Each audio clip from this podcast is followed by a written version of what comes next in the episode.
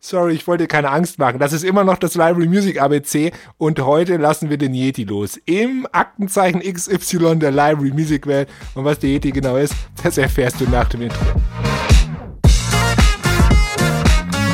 Ja, sorry, dass ich das Intro crashen muss, aber es gibt neue Ripkey Music Releases in unserer Musiksuche. Diesmal ist was dabei für echte Box Champions, lustige Tiergeschichten und funky People.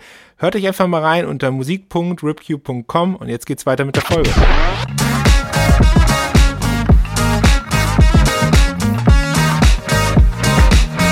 Okay, ich bin ehrlich, ich muss jetzt ein bisschen improvisieren, denn zum Thema X ist mir gar nichts eingefallen. Zum Thema Y wäre schon anders gewesen und das war nämlich der Yeti. Und deshalb machen wir aus dieser Folge das Aktenzeichen XY Yeti in der Library Music Welt. Und der Yeti ist keine besondere Sache, sondern der steht für ein Phänomen, was du höchstwahrscheinlich aus diesem ganzen Library Music ABC und auch schon aus dem Podcast mitgenommen hast. Das Interessante an der Library Music Welt ist, sie ist voller unterschiedliche Mythen. Genauso wie der Yeti. Manche haben das gesehen, manche haben das nicht gesehen, manche haben was anderes gesehen und wieder andere haben das eben nicht gesehen, sondern dafür das erste gesehen. Das ist ungefähr so wie mit dem Yeti. Manche behaupten, sie hätten ihn gesehen, manche glauben, dass die Fotos echt sind, manche glauben nicht, dass sie echt sind. Viele sagen, der hat mal früher existiert, jetzt existiert er nicht mehr. Und so entstehen ganz viele unterschiedliche Glaubensansätze, die durch ganz unterschiedliche Sachen befeuert werden. Also es gibt ganz, ganz viele Mythen in dem Bereich und es gibt leider sehr, sehr wenig Informationsquellen, wo man diese Mythen aufräumen kann. Man ist damit ein bisschen auf das Wissen seiner Kollegen, aber auch vor allen Dingen auf das Wissen der Libraries als solches angewiesen, um eben diese Mythen zu äh, widerlegen. Ich erzähle euch mal eine ganz einfache Geschichte. Es gab, und das habe ich ähm, bereits hier im Podcast erwähnt, es gab ganz am Anfang mal den Mythos, dass man kommerzielle Musik innerhalb einer TV-Produktion nicht länger als 15 Sekunden nutzen dürfte, sonst würden ganz komische Sachen passieren. Das war mal so eine Mythos eine Zeit lang. Das war auch die Geburtsstunde der Erfolgsgeschichte der Library Music, weil Library Music war von vornherein klar, dass du es länger nutzen konntest.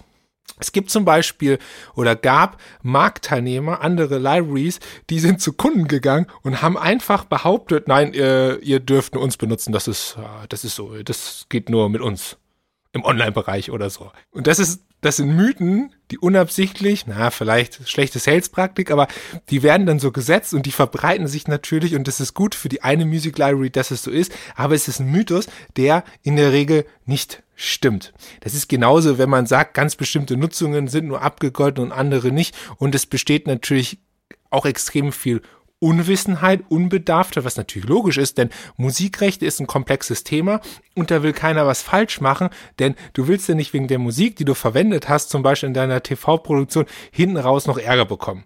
Ja, das macht gar keinen Sinn. So ein Mythos zum Beispiel in der Library Music Welt oder in der Audio Welt ist auch immer die GEMA. Das habe ich jetzt schon mehrfach gesagt und viele Beispiele gebracht. Und einige Mythen haben immer auch mit dem lieben Geld zu tun. Da gibt es zum Beispiel ein Beispiel, wir haben mal was für äh, einen großen Sportverband in Deutschland gemacht. Den Namen sage ich jetzt nicht. Und äh, das, war ein, das war ein Projekt und auf einmal haben die eine Rechnung von der GEMA bekommen, wo, wo, wo, wo so eine gesamtheitliche Stadionbeschallung abgerechnet wurde.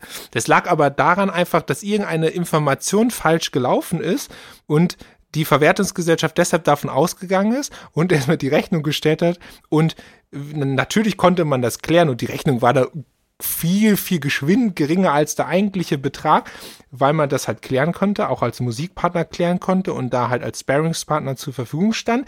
Aber sowas verbreitet sich natürlich auch als Mythos, gell? Weil wie viele Leute sehen diese Rechnung unter Umständen, da fängt ja an, ah, die GEMA, die hat wieder hier das und das geschickt, oh ja, äh, immer zu teuer. Und so verbreitet sich das halt und dadurch, dass es so schwierig ist, sich über das Thema aufzuklären, weil es auch ein Stück weit eine Schattenindustrie ist, wo es jetzt nicht öffentliche Informationen gibt, wie zum Beispiel beim Thema, welche Kamera ist die beste für das und das Video und welches Mikrofon nehme ich dazu und wie sieht die Beleuchtung aus, ist es in dem Umfeld weitaus schwieriger, Informationen zu bekommen. Und diese Geschichten, die gibt es wie Sand am Meer und zuhauf und jeder innerhalb unserer Industrie kann diese Geschichten erzählen und das auch auf ganz unterschiedliche Art und Weise.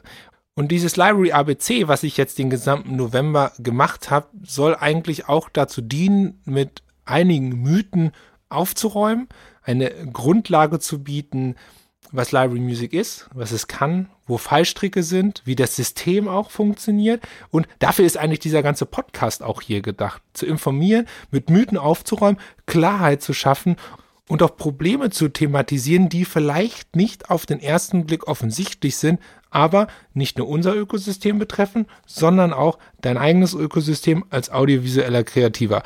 Und das ist schon die ganze Geschichte um den Yeti hier im Aktenzeichen XY der Library Music Welt. Und diese Mythen werden uns in diesem Podcast immer wieder begleiten und ich habe noch einige Geschichten zu erzählen, versprochen. Das hört sich jetzt so an wie ein Schlusswort des Library Music ABCs, ist es aber gar nicht, denn morgen gibt's doch die Folge Z und dann habe ich noch eine weitere kleine Überraschung für euch. Denn vielleicht ist das Library ABC noch gar nicht zu Ende. Wer weiß, mal gucken. Wenn dir der Yeti gefallen hat, mein Schreien am Anfang dieser Folge ein Schauer über den Rücken gejagt hat, dann lass mir doch gerne eine Bewertung da auf deiner präferierten Podcast-Plattform. Fünf Sterne, einen kleinen Text dazu, das würde mich mega freuen. Und vergiss nicht, den Podcast zu abonnieren, um auch die letzten Folgen im Library ABC nicht zu verpassen. Wir hören uns auf jeden Fall an gleicher Stelle morgen wieder. Bis dahin wünsche ich dir eine kreative Zeit und keep ripping.